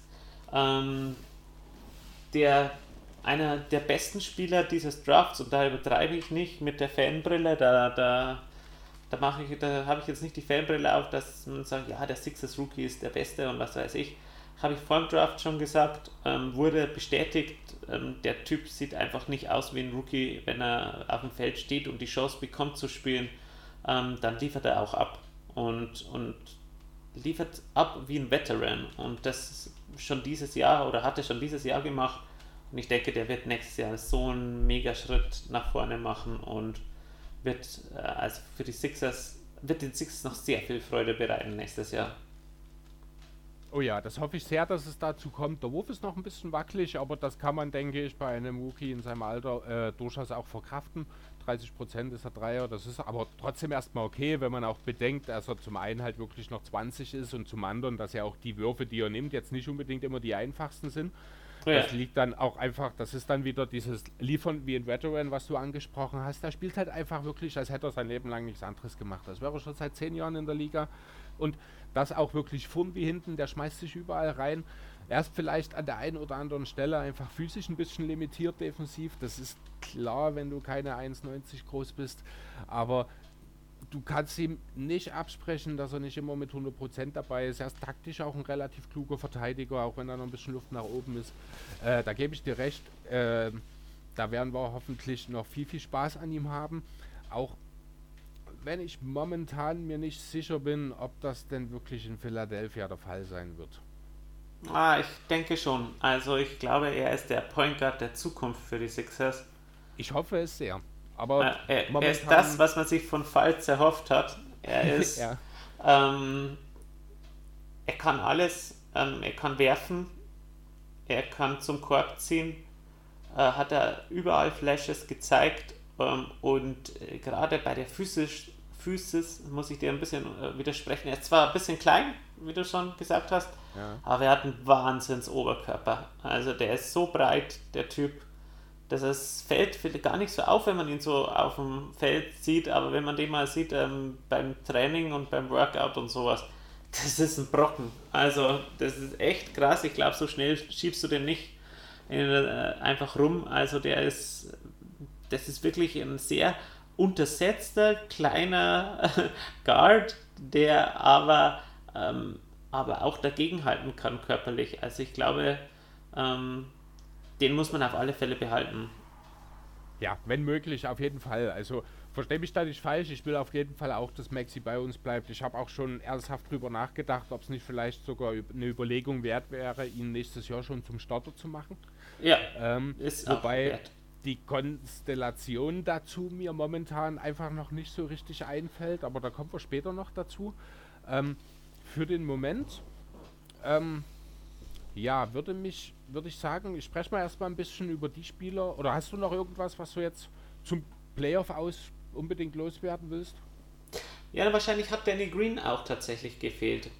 Genau. Also das ist ähm, noch so eine Sache, ähm, die man ganz vergisst. Also Danny Green ist ja dann in der Serie noch ausgeschieden ähm, mit einer Verletzung, war dann im Walking Boot der letzten Spiele. Also ist schon ein wichtiger Faktor gewesen, der gute Danny Green, den man irgendwie dann ganz vergessen hat. Und dann die, ist die ganze Diskussion um Simmons und so losgegangen, aber hat oft in so ähm, Situationen, als die Sixers einen Run hatten, immer eine ganz wichtige zentrale Rolle gespielt und das fehlt halt dann einfach. Ja, ich würde sogar so weit gehen und ich habe sogar mir hier in meinen Notizen auch so festgehalten, dass wir ohne Danny Queens Verletzung in den Conference Finals stehen würden. Denn meiner Meinung nach hätte es nicht so ein Game 7 von Kevin Hörter gegeben, wenn Danny Queen dabei ist. Denn du hättest nicht das ganze Spiel über Seth Curry gegen Kevin Hörter verteidigen lassen müssen. Genau, das stimmt, ja. ja dann kommt mehr Kraft, mehr Größe und dazu nochmal längere Arme und dann einfach auch mal ein viel, viel intelligenterer Verteidiger, äh, als es ein Seth Curry ist, so sehr ich den Kerl liebe. Wobei an der Intelligenz, Basketball-IQ mangelt sie ihm, ich glaube gar nicht mal unbedingt so sehr. Ähm, aber das sind einfach ganz andere Voraussetzungen, die Hürde da vor sich gehabt hätte und dann, ja, bin ich mir sicher, wäre das Game 7 anders ausgegangen. Bin ich mir auch sicher, ja. Ja, genau. Was würdest du denn mit ihm jetzt machen? Er wird, äh, er wird Free Agent. Doc Rivers hat schon angedeutet, dass er ihn gerne zurückholen möchte. Danny Green? Ja. ja möchte ich auf alle Fälle zurückhalten, äh, holen. Wen ich nicht mehr im Kader haben will, ist George Hill. Okay. Ich bin kein George Hill-Fan und ich weiß auch nicht, warum sie den geholt haben, weil er irgendwie nichts bringt. Ah, ich konnte es schon verstehen. Also er hat jetzt tatsächlich in dem einen Jahr äh, ziemlich abgebaut.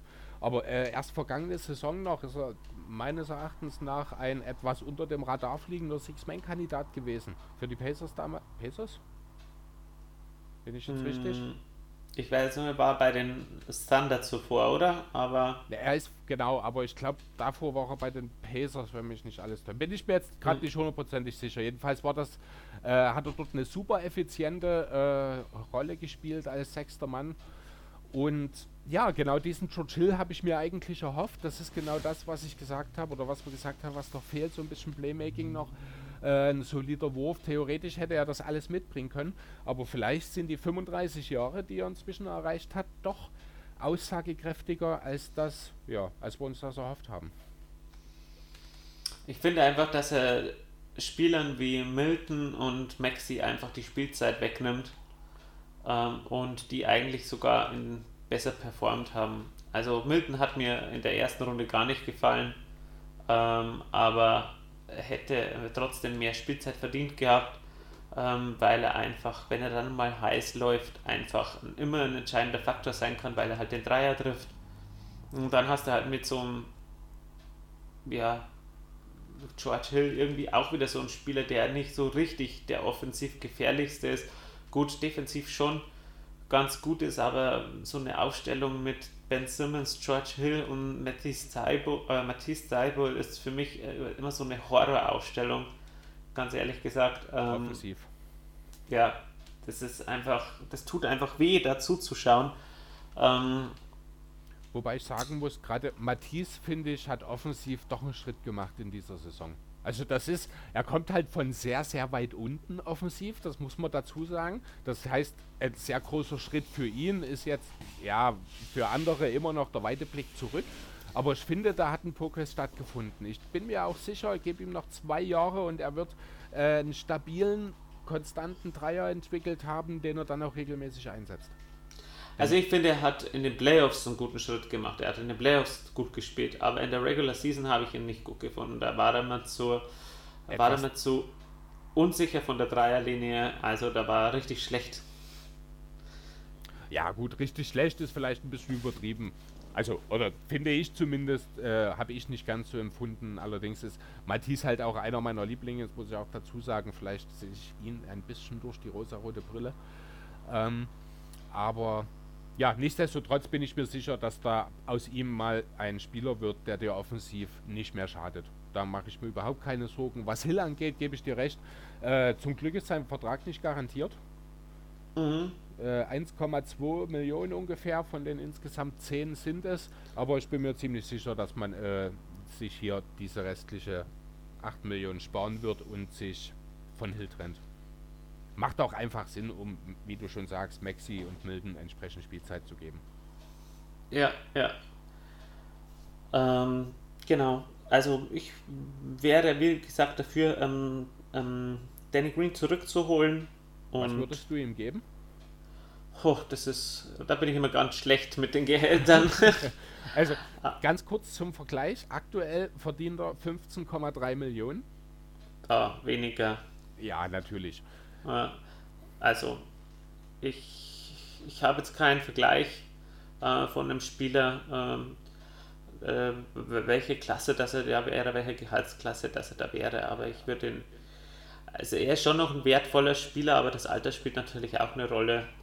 Und ähm, ja. Ja, ich weiß nicht. Also die Mid-Level wird wahrscheinlich so irgendwas zwischen äh, um die 9 Millionen oder sowas sein. So viel würde ich nicht unbedingt auf ihn zahlen. Ich glaube, Bird Whites gibt es auch nicht. Er hatte ja vorher bei den Lakers den Zweijahresvertrag unterschrieben, ich glaube, ne? Mhm. Ähm, das heißt, ah ja gut, Early Bird Whites in irgendeiner Form, weiß ich nicht, ob die durch Trades verloren gehen. Weil es ja auch eine Cap-Frage dann irgendwo, muss man ja auch ganz deutlich sehen. Man hat drei Max-Spieler im, äh, im Kader. Ähm, ja, aber grundsätzlich sollte Danny Queen vielleicht ja auch für einen Zwei- oder Dreijahresvertrag, der dann zu geringeren Konditionen in Sicherheit gibt, könnte ich mir auch durchaus vorstellen. Ich denke, er ist dann auch in zwei Jahren noch ein guter Verteidiger und wird seinen offenen Wurf zumindest ab und zu mal treffen, so wie er ja. das halt bisher immer gemacht hat. Ähm, aber ja, ohne Frage, wenn es möglich ist, zu guten Konditionen Queen unbedingt halten. Wie siehst du genau. das bei Mike Scott? Boah, also Veteran Minimum. Würdest du ihn nochmal halten, wirklich? Ich weiß es nicht, muss nicht sein. Ja, also ich, ich ja würde gerne Paul Reed mehr spielen lassen. Ja, genau, das, äh, das steht auch auf der Liste der potenziellen Free Agents. Der hat einen ungarantierten Vertrag, aber da denke ich, äh, bin ich mir relativ sicher, dass dieser garantiert wird und Reed nochmal für die Basketball Power, äh, dass er für die Sixers nochmal weiter auflaufen wird. Ja. Also ich finde auch, dass, dass, dass Joe einen guten Job gemacht hat. Ich finde, dass Paul Reed einen guten Job gemacht hat. Ich finde, alle Rookies haben einen guten Job gemacht und die sollten auch äh, weiterhin bei den Sixers bleiben. Also ich finde jetzt nicht, dass die nicht ihren Weg gehen können bei den Sixers. Maxi war natürlich, hat natürlich, ist natürlich hervorgestochen, weil er teilweise das Team auch getragen hat, sogar in den Playoffs. Ähm, als gar nichts ging, hat Maxi das Team übernommen und das als Rookie. Ähm, und äh, also nur für Phasen, also so mal ein Viertel oder sowas. Aber das musst du halt als, als, als Rookie erstmal machen, wenn in, solchen, in solchen Spielen. Und ähm, ja, würde sagen, auf alle Fälle alle Rookies halten und, und dann um die nochmal weiter aufbauen. Ja, genau. Und dann ist dann halt vielleicht für einen Mike Scott nicht unbedingt mehr Platz. Ich denke, dasselbe kann man auch über Anthony Tolliver sagen, von dem ich nicht mal genau weiß, ob er in den Playoffs überhaupt gespielt hat. Äh, ich glaube auch nicht, ne? Bitte? Ich glaube nicht. Nee, also zumindest wäre er nicht in irgendeiner Form aufgefallen. Interessant finde ich noch die äh, verbleibenden beiden Free Agents. Das sind Dwight Howard und Fokan Korkmaz. Ähm, Fokan Korkmaz werde ich auf alle Fälle halten wollen. Ähm, und Dwight Howard würde ich nicht halten wollen. Oh, ähm, wieso das? Ja, vielleicht ist er für die Teamchemie nicht schlecht. Er hat, sich, hat seinen Job ganz gut gemacht, aber er sieht halt auch aus, als würde er einen Rollator brauchen. Ähm, ich würde mir schon wünschen, dass wir tatsächlich einen Center haben, der tatsächlich mehr als 20 Minuten gehen kann, auch in den Playoffs, wenn ein Beat mal nicht spielen kann. Ja. Und ich glaube, da kann man dann beim Ben Simmons äh, vielleicht noch äh, genauer drauf, was die, die größten Needs sind der Sixers. Und da habe ich eine ganz, ganz festgefahrene Meinung. Okay, da bin ich mal gespannt. Äh, Dwight Howard würde ich gar nicht mal unbedingt äh, in die Verantwortung nehmen, was diese 20-Minuten-Geschichte angeht. Er ist halt ganz klar als Backup-Center geholt worden, deswegen gab es halt auch mit Tony Bradley eigentlich noch einen ziemlich soliden jungen Center im Kader, der dann eben im Falle vom Ausfallen von dem Beat starten sollte, so wie man das in der Regular Season ja auch phasenweise gesehen haben. Ähm, damit eben Howard in seinem Alter, in seiner kleinen Rolle einfach rausgehen und die Leute verprügeln kann, hätte ich jetzt fast gesagt. Hat dann schön schnell Fouls gesammelt. Ich glaube, man hat mal ein, zwei Spiele gestartet, die konnte er dann nicht beenden, weil er eben ausgefahren ja. hat, so ungefähr. Ist dann halt auch sehr schnell, sehr festgefahren in seiner Rolle gewesen. Ähm, ja gut, wenn, wenn, wenn, wenn man zehn, zehn Fouls machen könnte, dann hätte äh, Dwight Howard regelmäßig ein Triple-Double und das ist halt einfach das Problem. ja, das stimmt. Aber wie gesagt, dafür ist er geholt. Also ja. da muss ich sagen, das werfe ich ihm nicht vor, das ist genau die Rolle, die er erfüllen sollte. Ähm, und da eben Embiid weitestgehend auch fit war und beziehungsweise nicht fit war, aber gespielt hat, war das auch völlig in Ordnung. Bei Kokmatz bin ich total unentschlossen, muss ich ehrlich sagen. Ich habe äh, letztes Jahr noch, als er da, letztes, vorletztes Jahr, als er diese Verlängerung unterschrieben hat, nachdem Jimmy Butler gegangen ist, äh, da habe ich mich noch wirklich gefreut, dass man den talentierten Kerl halten kann. Aber ich finde, er hat seitdem nicht wirklich einen Schritt nach vorn gemacht. Das ist zwei Jahre her. ich finde, dass er diese Playoffs schon einen Schritt nach vorne gemacht hat. Oder diese Saison, da er letzte, letztes Jahr, soweit ich weiß, fast gar nicht gespielt hat in den Playoffs, hm, finde ich, dass er dieses Jahr schon viel mehr gezeigt hat. Ja, aber mich überzeugt auch einfach sein Skillset nicht so sehr noch. Also ich dachte halt, da entwickelt sich noch mehr. Ich finde, da ist, er ist mir zu eindimensional. So viel mehr als der reine Dreierschütze, mehr sehe ich einfach nicht in ihm. Ich sehe in ihm nicht wirklich ein Ballhandling, Playmaking-Potenzial. Defensiv ist er einer der wenigen Schwachstellen in dem gesamten Sixers-Kader. Ähm, nicht, dass man die nicht verstecken könnte, aber erwähnenswert ist es trotzdem. Und ob das dann reicht, um nochmal einen Vertrag bei den Sixers zu bekommen, den er sich dann vielleicht auch vorstellt, weil er will ja dann wahrscheinlich auch irgendwann mal ein bisschen Geld verdienen. Äh, hat jetzt, äh, das ist nicht viel mehr als das Minimum gewesen, was er jetzt in Philadelphia verdient hat. Deswegen denke ich, dass hier die Zeichen eher auf Abschied stehen. Ja, könnte durchaus möglich sein. Also gut, es wäre jetzt kein mega Verlust, weil man hat ja auch andere Spieler, die ein ähnliches Skillset haben, wie Milton zum Beispiel, und das auch besser machen, meiner besser Meinung nach. Allem, genau. Ja, genau. Und man muss irgendwo auch ab, also man muss irgendwo auch Abstriche machen. Ich glaube auch, dass Isaiah Joe zum Beispiel mehr Upside hat ähm, und das auch das gleiche kann, aber mehr Upside hat vor allem. Ja, ja von, in erster Linie, weil er den Wurf wahrscheinlich konstant besser trifft, als es Kokmatz tut. Weil genau. viel mehr erwarte ich von Isaiah Joe ehrlich gesagt auch nicht. Nö, aber er hat das Upside, wenn er dann mehr Spielzeit bekommt, einfach mehr noch dieser Floor-Stretcher zu sein. Ja. Ähm, und ja, genau. Mehr, glaube ich, kann man da gar nicht dazu sagen. Ja, was denkst du, also was mich noch interessieren würde, was denkst du, was Kochmatz äh, für Angebote außerhalb von Philadelphia bekommen könnte? Weil also ich kann ihn auch ganz schlecht einschätzen von Marktwert her. Wird es noch mal ein Team, er ist jetzt 23, wird es noch mal ein Team geben, das jetzt sagt, das ist einer unserer Cornerstones für die Zukunft, dem geben wir einen zweistelligen Millionenvertrag über eine, mehrere Jahre? Also hm. 10 und 3 oder sowas? Also 30 und 3 dann natürlich. Das lässt sich schwer einschätzen, glaube ich. Ähm, glaubst du, dass, dass, er das bekommt? Ich denke, es kann irgendwo ein Team, äh, das ja, also prädestiniert dafür wären irgendwie die Pistons. Aber ja. Ja, stimmt. Pistons weißt du, oder, oder vielleicht auch die, die Indiana Pacers oder sowas, die Shooting brauchen. Ja, genau. Oder ja, Florida. Äh, Florida, Orlando. Florida. Äh, oder vielleicht auch die Charlotte Hornets oder sowas, die äh, auch Wo, Shooting benötigen. Ja, wobei die, ich glaube, in erster Linie erstmal einen Sender brauchen, äh, bevor sie ja, klar, nach Shooting klar, das, ist, das kann natürlich sein, aber ähm, da, da, da werden sie sich sowieso noch umschauen. Also ich glaube, das, das eine schließt ja das andere nicht aus. Ja, das stimmt natürlich. Das lässt sich heutzutage auch ganz gut verbinden. Ja, gut, dann ähm, denke ich, gehen wir weiter. Was jetzt genau. so die offenen Personalien angeht, haben wir alles durch. Ähm, ja, dann kommen wir zu dem großen Thema, was die Medien und auch die Fanlandschaft intensiv, denke ich, also die Sixers-Fanlandschaft intensiv beschäftigt hat. Was machen wir denn jetzt mit Ben Simmons? Was ist denn dein Take dazu?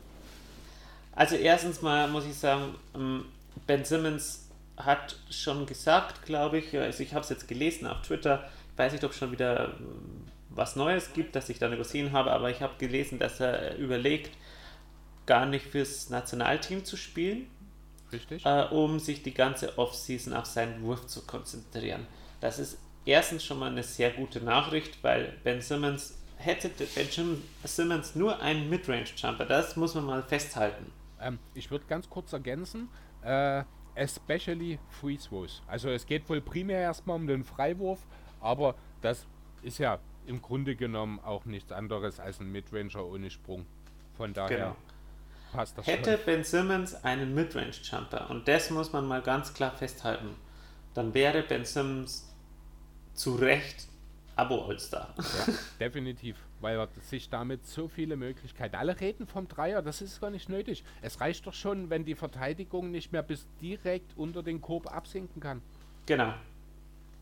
Ja. Und, und von dem her, wenn er den bekommt und wenn er das schafft, sich einen, also in einem intensiven Training im Sommer einen Midrange-Jumper zuzulegen, und da bin ich mir eben noch nicht sicher, dann ist Ben Simmons noch immer nächstes Jahr der Starting Point Guard der Sixers. Und vor allem nicht nur das, dann ist er auch als Forward einsetzbar. Ähm, dann ist er tatsächlich auch mal jemand, den man spielen lassen kann, wenn Tobias Harris nicht auf dem Feld ist. Ähm, und dafür Maxi aufs Feld stellen und Maxi und äh, Simmons spielen lassen. Das würde dann genauso gehen. Schafft er es aber nicht, dann muss er tatsächlich getradet werden. Nicht nur äh, ist nur zum Besten für die Sixers, sondern auch zum Besten für Ben Simmons, denn ich glaube, in, ein, in anderen Teams, die jetzt nicht mit einem klassischen Center wie Embiid spielen, ähm, könnte Simmons auch viel besser spielen, offensiv auch. Ähm, also zum Beispiel ähm, Ben Simmons, äh, hätten die, die Boston Celtics nicht den dümmsten Trade aller Zeiten gemacht und Daniel Tice weggetradet und hätten stattdessen einfach Kemba Walker 1 zu 1 gegen Ben Simmons getradet, ähm, dann hätten die äh, Sixers einen äh, Point Guard bekommen, der mit Joel Embiid äh, Pick and Roll spielen kann und die Boston Celtics ein defensives Bollwerk gehabt mit Marcus Smart, äh, Jason Tatum, Jalen Brown, Ben Simmons ähm, und Daniel Theiss. ähm, und, und gleichzeitig wäre halt in dieser Offensive auch noch viel äh, besser zur Geltung gekommen, weil die anderen alle werfen können. Ja, das stimmt. Ähm, und die ohne klassischen Center spielen, aber äh, mit Embiid, das funktioniert, der Fit ist einfach sehr, sehr schlecht, wenn Simmons keinen Jumper hat. Also äh, in dem potenziellen Trade, den du gerade angesprochen hast, hätte ich dann aber doch schon gerne ein oder zwei Picks noch aus Boston mitgenommen. Ja klar.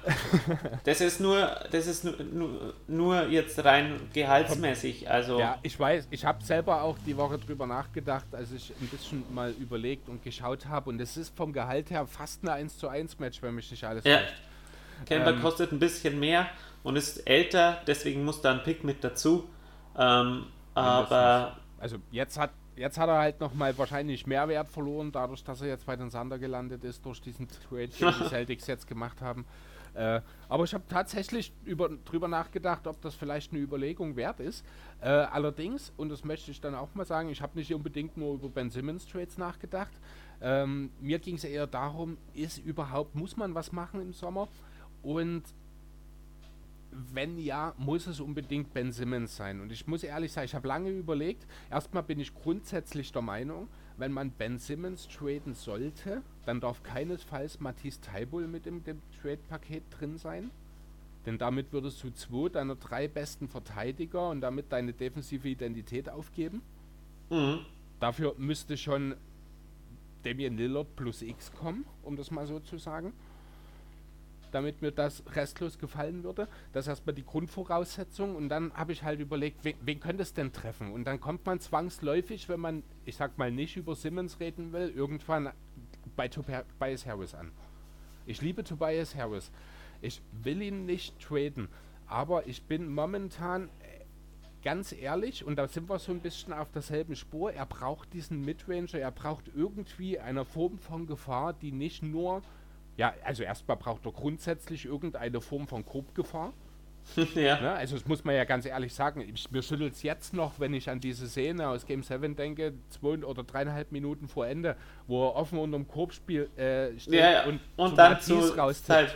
Wahnsinn. Also da habe ich wirklich, da habe ich hier, ich glaube auch, da ist mein Kissen kaputt gegangen.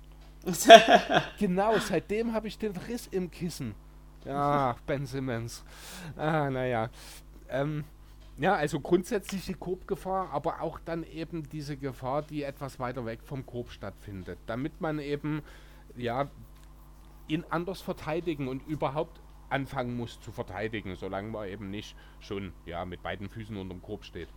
Ähm, ja, aber dann finde ich, können wir, müssen wir anfangen, darüber zu reden, ob nicht ein Tobias Harris in seiner Rolle, die er für die Sixers ausfüllt, anfängt obsolet zu werden. Denn Nö, also ich finde tatsächlich ähm, Tobias Harris, ähm, Tyrese Maxey und Joel Embiid in einer Starting Five ähm, fände ich ziemlich sexy, ganz ehrlich. Ähm, und wenn du Simmons tradest, also wenn Simmons keinen Jumper bekommt, nehmen wir mal an, er verbessert sich nicht elementar in diesem Segment. Ähm, nur oder nur ganz leicht, sage ich mal, ähm, und kann einfach nicht, nicht wirklich besser werden im Sommer. Und du tradest ihn dann und möchtest ihn loswerden, dann äh, finde ich, solltest du schauen, dass du einen Forward äh, und oder einen Center bekommst. Ähm, und da würde ich gerne Richtung äh, San Antonio schauen, denn die San Antonio Spurs haben jede Menge Gehalt, das sie aufnehmen können haben wenig Talent im Kader ähm, und also wenig elitäres Talent im Kader, ja. aber dafür gute Forwards, junge Forwards wie Keldon Johnson oder sowas. in diese Richtung würde ich gerne spekulieren, da dann nochmal ein Body auch kommt, der an Forward ist, äh, ähm, weil es den Sixers halt enorm an Forwards ähm, mangelt, die auch hier, ähm, sag ich mal, switchable ähm, spielen können, die zum Korb ziehen können, die auch selbst kreieren können, die ähm, den Dreier treffen können. Und ich glaube, so ein Caden Johnson hätte das alles irgendwo im Gepäck. Ähm, und also nicht, noch, vielleicht noch nicht im Gepäck, aber, aber hätte das alles die Upside dazu, das zu schaffen und ähm, irgendwo eine, so eine Starting Five mit, mit Maxi, ähm, Seth Curry, Keldon Johnson, Joel Embiid und Tobias Harris, das hätte für mich schon was. Und ähm, dann schaffst du, dass du dir das noch mit einem Pick garnieren lässt oder sowas. Also das würde mir schon würde mir schon sehr gefallen. Also du findest durchaus einen gewissen Gefallen an dieser äh, Ben Simmons in San Antonio Idee, oder? Ja, ja. Das ist ja jetzt auch schon, äh, es gibt ja angeblich spursnahe Quellen, die behaupten, dass Popovic sofort seinen ganzen Kader leerfegen würde, um für Ben Simmons zu traden. Ob das ja gut, stimmt? dann würde natürlich Deshante Murray ganz gut passen. Ja, das wäre dann natürlich auch die erste Idee. Ähm, ob das so stimmt, weiß ich natürlich nicht. Ich habe gehört, das sei so oder gelesen, das sei so. Ähm, ja, wollte ich jetzt einfach mal noch dazu in den Raum werfen. Die, die finanzielle Struktur für die Spurs würde das theoretisch natürlich ohne weiteres möglich machen, weil man eben das Simmons-Gehalt nicht komplett ausgleichen muss, denn das würde ja. schwierig werden bei diesen Gehältern, weil fast alles, ja, ja fast alles Wookie-Deals sind. Aber die haben halt gar nichts mehr im Kader, also vom ja. Gehalt her. Das ist alles ausgelaufen, alles was, was Na, der äh, einzige hohe Vertrag ist Murray. Ja, gut, hoch ah, ist aber auch nicht ja, richtig. Ja, stimmt, und Derek White, aber die sind beide bei 15 ja, Millionen. Ja. ja, stimmt, also das hält sich auch sehr an Grenzen, du hast recht. Ja, also von dem her ähm, würde ich mir da schon, ja gut, wenn, wenn du wenn du Murray bekommst, dann musst du Reicht den nehmen. Zu. Aber das passiert natürlich nicht. Aber ich weiß nicht, ob sie den hergeben. Kann ich mir Aber wenn du Ken Johnson und äh, plus X bekommst, ja du, warum nicht ein Devin Wessel noch da drauf? Der hat auch ja. eine sehr gute Rookie-Saison gespielt. Und das ja, ist auch eben. so ein 3D-Flügel, der uns da auch weiterhilft. Ja, genau. Und das ist eben auch diese Sache, die uns, also den Sixers fehlt da einfach die Tiefe ähm, bei den Forwards. Also, wenn Tobias Harris nicht auf dem Feld ist, ist einfach kein Forward mehr da. Also kein, kein Forward, der offensiv äh, wirklich gefährlich ist und kreieren kann. Ich glaube, diese Rolle sollte ganz am Anfang der Saison Mike Scott übernehmen. Oh, ja, das ist natürlich ja, genau, aber ist genau meine Rede, deswegen äh, habe ich ja auch lange auf einen PJ Tucker Trade auch hingearbeitet oder gehofft. Das ist jetzt mhm. nicht die ultimative offensive Waffe, aber das ist jemand, der aus den Ecken immer Gefahr ausstrahlt und dir defensiv noch weiterhilft. Ja. Ähm, aber da hätte halt Kellen Johnson bei weitem mehr Upside und ja, natürlich. Und, und wäre halt einfach ähm, wirklich auch hätte das Upside eine offensiv, wirklich eine offensive Waffe zu werden und hat auch dieses Jahr wirklich Ansätze gezeigt, schon eine offensive Waffe zu sein auch. Ähm, Rebounding vor allem ist er sensationell gut. Ähm, also ist, gefällt, mir, gefällt mir sehr gut als Spieler. Ja, ist halt auch so ein Typ, der würde nahezu jedem Team wahrscheinlich äh, in irgendeiner Form weiterhelfen. Ähm, ja. Was hältst du von den nicht abebbenden Zach Levine-Gerüchten? Du meinst Ben Simmons für Zach Levine? Ja. Also funktioniert nicht ganz. Da müsste wahrscheinlich Thomas Satoranski noch mit dazu, um das Finanzielle auszugleichen. Also äh, ganz ehrlich, da nehme ich jeden mit dazu. Ähm, also Zach Levine glaube ich nicht, dass die Bulls den hergeben. Das ist es eher. Also ich würde ihn tatsächlich sehr, sehr gern in Philadelphia. Also ich könnte ihn mir sehr gut vorstellen, auch an der Seite von dem Beat. Ja. Muss ich ehrlich sagen äh, weil er halt auch alles mitbringt. Im Grunde eine Point Guard, um eine Point Guard Rolle mehr oder weniger auszufüllen. Ähm, mhm, außer Defense. Außer Defense natürlich, aber da sind wir dann halt wieder in Philadelphia und da sind wir an dem Punkt, wo du eben Simmons und Tybull nicht zusammen abgibst, ja. damit diese defensive Identität bewahrt ist. Ähm, ja. aber ich muss ganz schauen, ehrlich sagen, ich hm? würde es mir nicht wünschen. Ich würde mir wünschen, nee. die holen einen Center, ähm, oder die holen einen äh, Forward. Vielleicht bekommt man ja in dem San Antonio Deal Jakob Pölde. Ja, genau, das, hm, das wäre dann eher so Calvin Johnson und, und, und Jakob Pöltl. Das wäre natürlich sensationell. Das hätte, das hätte Charme, das stimmt. Weil äh, Pöltl ähm, als Auswechsel für Embiid wäre sensationell gut und ähm, äh, das, der wäre halt auch dieser Center, den, den man, ähm, den ich angesprochen habe, der mehr als 20 Minuten gehen kann, der defensiv auch einen Impact hat, der offensiv ähm, nicht so schlecht ist, wie, wie man ihn oft gesehen hat, also oder wie er oft gesehen wird. Er hat ähm, durchaus Skills, die er mitbringt offensiv. Genau, genau. Oh, vor allem die Basics sind da recht gut. Ähm, und, und ich finde einfach, warum sollte man jetzt unbedingt Tyrese Maxi ähm, einen Point Guard vor die Nase setzen? Ich bin der Meinung, wenn der nächste Saison ähm, den Start, Starting-Job bekommt, wird der den super ausfüllen. Ja, wenn er ihn denn bekommt. Da habe ich trotzdem noch so ein bisschen meine Zweifel. Ähm, bin ich mir nicht ganz so sicher, ob der Quivers das wirklich so tun wird. Ja. Ähm, ich glaube ehrlich gesagt nicht dran. Ich glaube auch nicht wirklich dran, dass sich was äh, an der Grundkonstellation ändern wird. Ich denke schon, dass die Sixers mehr oder weniger mit demselben Kern erstmal in die Saison gehen werden und das bis zur Trade Deadline beobachten werden. Ob mhm. sich eben entsprechend bei Simmons ein gewisser Progress eingestellt hat, eine Verbesserung. Man hat sich genau. ja auch äh, jetzt in den letzten Tagen, habe ich gehört oder gelesen, äh, wohl committed zueinander, mehr oder weniger.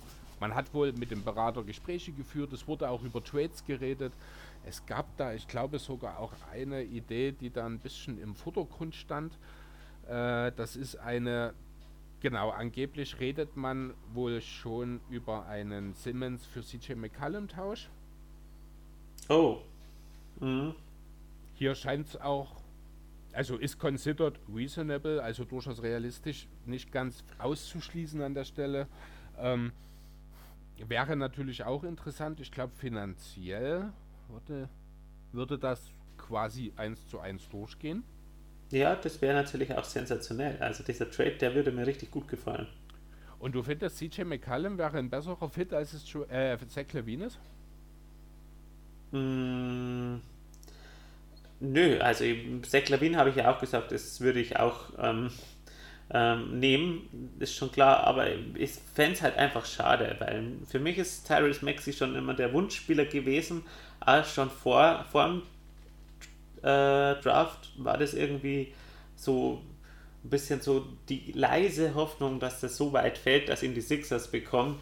Ich habe halt nie dran geglaubt, dass die anderen Teams alle so dumm sind ähm, und dann einfach Tyrese Maxey nicht draften. Ähm, und dann ist es aber tatsächlich so passiert, dass die Sixers ihn bekommen haben. Habe ich mir gedacht, was ist mit den anderen Teams alle los?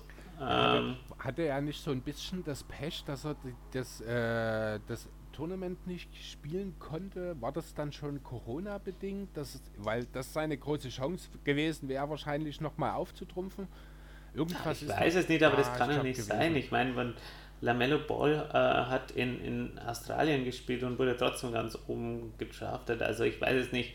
Ähm, Nein, es geht einfach darum, dass er nicht nochmal die Möglichkeit hatte, sich weiter nach oben zu spielen. Ja. Dass ihm einfach die Spiele gefehlt haben, wie man. Ja, wie wenn du in einem Lauf bist, du steigst auf und steigst auf, aber dann ist die Zeit vorbei und du schaffst nicht bis ganz nach oben. Verstehst du? Ja. Dass er einfach noch ein paar Spiele gebraucht hätte, um sich bei den Scouts nochmal zu etablieren und schon hätte locker zehn Stellen weiter oben weggehen können. Ja. Ja, also meiner Meinung nach ähm, haben da ein paar Teams echt gepennt.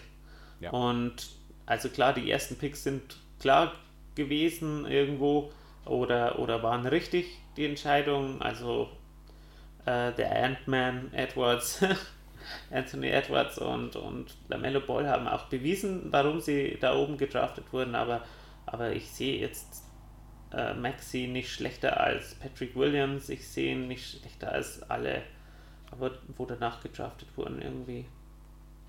Nee, auf jeden Fall. Also er hat definitiv mit das größte Potenzial im Draft.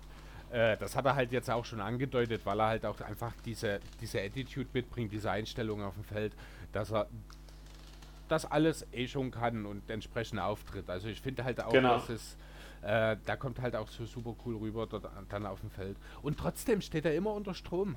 Ne? Ja, also ja. Das ist so, das ist immer, als ob man, wenn man jetzt ranzoomen würde, als würde sein ganzer Körper vibrieren. Ja, und er ist, auch immer äh, gut gelaunt. Also ist so richtig, der ja. hat das so richtig genossen, diese Playoffs. Der hat so richtig auch die anderen mitgerissen. Ähm, also äh, diese Unbekümmertheit, ähm, einfach reinzukommen, immer Vollgas zu geben, auch defensiv sich reinzuhängen, wenig Fouls zu machen eigentlich was er da teilweise auch Kyrie Irving ähm, nochmal runtergeblockt hat oder sowas. Also, das war echt richtig gut. Also, das, ähm, ja. Ja, das, das trifft es äh, äh, eigentlich auch ziemlich gut. Entschuldigung, habe ich jetzt Kyrie Irving gesagt? Du hast Kyrie Irving gesagt, ja, aber.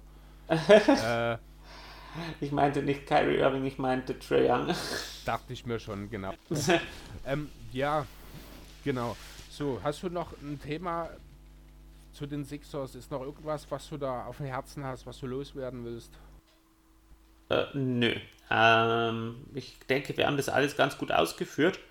Ähm, und ja, also ich bin gespannt, wie es weitergeht bei den Sixers, aber ich bin nicht ähm, sage ich jetzt mal, zutiefst erschüttert und am Boden zerstört und habe keine Hoffnung mehr, dass die Sixers niemals Meister werden. Ähm, ich glaube, ich bin guter Dinge, dass ich da, ich sehe damit sehr positiv in die Zukunft, was die Sixers angeht. Ähm, das Einzige, was mir ein bisschen Sorgen macht, ist das Knie von Joel Embiid, das hast du auch schon gesagt. Aber ich denke, er wird in Ordnung sein. Ich denke, auch Ben Simmons wird in Ordnung sein nächste Saison. Ich denke, wir werden nächstes Jahr in einem relativ ähnlichen Team das nochmal an der einen oder anderen Stelle und hier müssen wir ganz klar nochmal den Backup Power Forward Position hervorheben. Ja. Ähm, ja. Dass dort nochmal nachgebessert wird, da wird es bestimmt Möglichkeiten im Free Agency geben. Da wird es vielleicht auch ein Talent geben aus dem Draft. Man hat ja auch den eigenen Pick noch. Vielleicht bekommt Paul Reed seine Möglichkeiten. Ähm, ja. Optionen sind schon jede Menge da. Ich bin sehr gespannt. Ich denke, wir werden trotzdem einen Contender 76ers nächstes Jahr sehen. Jo, und dann würde ja, mich auch am Ende nochmal interessieren, Matt, verfolgst du die EM? Die Fußball-EM? Fußball-EM, genau. Ja, die verfolge ich auch, ja. Okay, hast du so Favoriten oder so Teams, die dich überrascht haben oder auch enttäuscht? Ich habe Deutschland positiv überrascht. Oh, wirklich? Ähm, ja, doch, und ich, denn ich dachte tatsächlich, die kommen nie durch diese Gruppe, äh, durch diese Vorgruppe mit Frankreich und Portugal. Ähm, und da sie, was war das, was gegen wen sind wir da in der Vorgruppe in der WM? Ich glaube Südkorea, wo sie so richtig. Korea, Mexiko und ja. irgendeine europäische Mannschaft war es noch. Also, ich aber nicht welche. Muss ich ganz ehrlich sagen, dass ich auch die Ungarn nicht unterschätze. Man, man, man sieht das immer so, ja, nur 2-2 gegen Ungarn, ja, aber die Ungarn haben halt auch 1-1 gegen Frankreich gespielt. Und ähm, haben das ganze Turnier eigentlich richtig gekämpft die waren richtig oh. gut. Also gerade taktisch defensiv waren die Ungarn halt richtig, richtig stark eingestellt. Man muss fairerweise sagen, bei dem 2-2 gegen uns sind sie schon halt auch ein bisschen glücklich in die Umstände gekommen. Ich finde, Manuel Neuer hatte bei beiden Toren seine Teilschuld daran. Ähm, ja. Ja, aber das hat ja auch geschifft in Strömen. Das war Wahnsinn, das als ich das gesehen habe. Ja, die haben ja dann selbst der Moderator konnte ja nicht mehr mehr. Der hatte dann gemerkt, das, das hört man, das hat man wirklich im Hintergrund dann auch vom Fernsehen gehört ja. wie das dort runterschüttete. Ähm, nichtsdestotrotz bin ich tatsächlich ein bisschen enttäuscht, was die deutsche Mannschaft angeht. Ich habe tatsächlich gedacht, äh, wir gewinnen hier die Gruppe, einfach weil ich mir sicher war, auch äh, dass am Ende Frankreich und Portugal, dass es da eben keinen Sieger geben wird. Und ich schon mit einem Sieg gegen Ungarn gerechnet habe, wenn ich ehrlich sein soll. Außerdem hasse ich es, dass jetzt ein Achtelfinale zwischen England und Deutschland in London stattfindet. ich bin ein bisschen England-Fan, von dem ich her finde ich es ganz cool, dass da kein Falscher gewinnen kann. ja, also ich bin totaler England-Fan. Ich habe auch England als mein Europameister-Tipp tatsächlich. Aber bisher haben sie auch noch nicht so richtig überzeugt. Die große Stärke der letzten Jahre fehlt mir auch noch. Diese Standards, das ist noch gar nicht zur Geltung gekommen. Ja, Ähm, also ich glaube, man kann ähm, immer so dieses äh, Vorrundending nicht so ähm, überbewerten. Äh, so gerade als die deutsche Mannschaft äh, so, weiß ich nicht, 2010 oder was weiß ich, in der Vorrunde alles weggefetzt hat, dann waren sie natürlich danach ähm, doch nicht so überragend äh, in den Endspielen. Letztendlich sind dann diese Mannschaften, die sich gerade so durchwursteln, ähm, dann aber das ganze Turnier so, dass sie letztendlich dann doch ähm, alles schlagen. Weil sie einfach so keine Gegentore kassieren, immer wieder eins machen irgendwie, so wie England jetzt. Ähm, Portugal 2016. ja, genau. Könnte ja, könnte ja hinhauen für England. Also Ja, keine Ahnung, ich, ich kenne mich da auch zu wenig aus, muss ich ganz ehrlich sagen. Ich, ich, ich finde es nur immer lustig, dass ähm, alle Leute auf Yogi Löw rumhacken. Ich finde es lustig, dass ähm, Fußballfans grundsätzlich immer besser wissen, ähm, wer, wer, dass, dass die Spieler alle scheiße sind. Also Sané ist furchtbar scheiße, ähm, der könnte nicht mal in der Kreisliga spielen. Ähm, und da muss ich immer ganz ehrlich sagen, Leute, also ich bin wirklich kein Fußballexperte äh, oder sowas, aber jeder deutsche Junge hat schon mal Fußball gespielt irgendwie. Also ich glaube, bei uns, da kommst du nicht, kommst irgendwie nicht dr- äh, so drum herum, dass du mal Fußball spielst.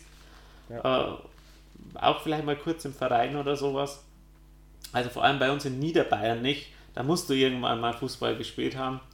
ja, ist bei uns auch Und nicht dann versuchst du mal bei so einem Regen jedes Mal den Ball zu stoppen, ohne dass er dir vom Fuß ähm, äh, prallt. und ich muss ganz ehrlich sagen, was die da noch für eine Ballführung haben, teilweise und sowas. Deswegen verdienen die ihr Geld damit. Und nicht, weil sie gegen eine Mannschaft, die mit äh, äh, äh, gefühlt 25 Leuten hinten drin stehen, äh, jeden Ball dann noch punktgenau vors Tor bringen. Ja. ja gut, dann würde ich das einfach mal als Wort des Tages stehen lassen. ähm, wir haben jetzt dann auch die guten anderthalb Stunden geschafft, das ist okay. Dann sind wir Das lange genug okay. unterwegs, dass ich keinen Ärger von Andreas bekomme. Ja, das ist gut. Also mal ein Gruß an Andreas. Also wir haben jetzt hier extra noch ein bisschen über Fußball geredet, dass die eineinhalb Stunden voll werden. Genau. Ähm, ja, genau. Also er kann dafür auch nächstes, äh, nächsten Pod nochmal äh, drei Minuten über Handball reden. Aber ich stelle dann die Sanduhr. Und ich beschwer mich dann, wenn es länger als drei Minuten werden. Sehr gut. Ich bin mir sicher, er wird sich's anhören. Ich werde nochmal einen Gruß da lassen, dass er am Ende genau hinhören muss, dass noch ein Gruß für ihn da ist. Ja, gut, dann hätten wir es soweit. Dann äh, versuche ich jetzt mal das, wo ich mich sonst immer wieder zurücklehne und bloß Andreas reden lasse. Ähm, folgt uns auf Instagram, folgt uns auf Facebook. Ja, auf Facebook macht man eigentlich nicht viel. Folgt uns auf Twitter. Da ist gerade Andreas relativ aktiv gewesen, zuletzt wieder. Ähm, ja, folgt uns auch auf den diversen Podcatchern. Lasst eine Bewertung da bei Apple Podcasts. Eine mit fünf Sternen natürlich und irgendwelchen sinnlosen Geräte, so wie wir das hier jede Woche machen. Ähm, Habe ich was vergessen, Matt? Nö, ich glaube nicht. Ich glaube auch nicht. Ja, dann war's das. Dann vielen Dank fürs Zuhören. Bis nächste Woche. Danke, Matt, dass du da warst. Hat Ich mir sehr danke viel für die Spaß. Einladung. Wenn, wenn Andreas mal wieder nicht da ist, werde Ja, ich mich wieder an dich wenden. Ja, genau. Es war mir, ähm, war mir wie immer eine Freude und ähm, ich bin gerne wieder dabei. Ja, darauf kommen wir bestimmt zurück. Dann war's das. Macht's gut. Ciao. Schönen Abend. Ciao. Kick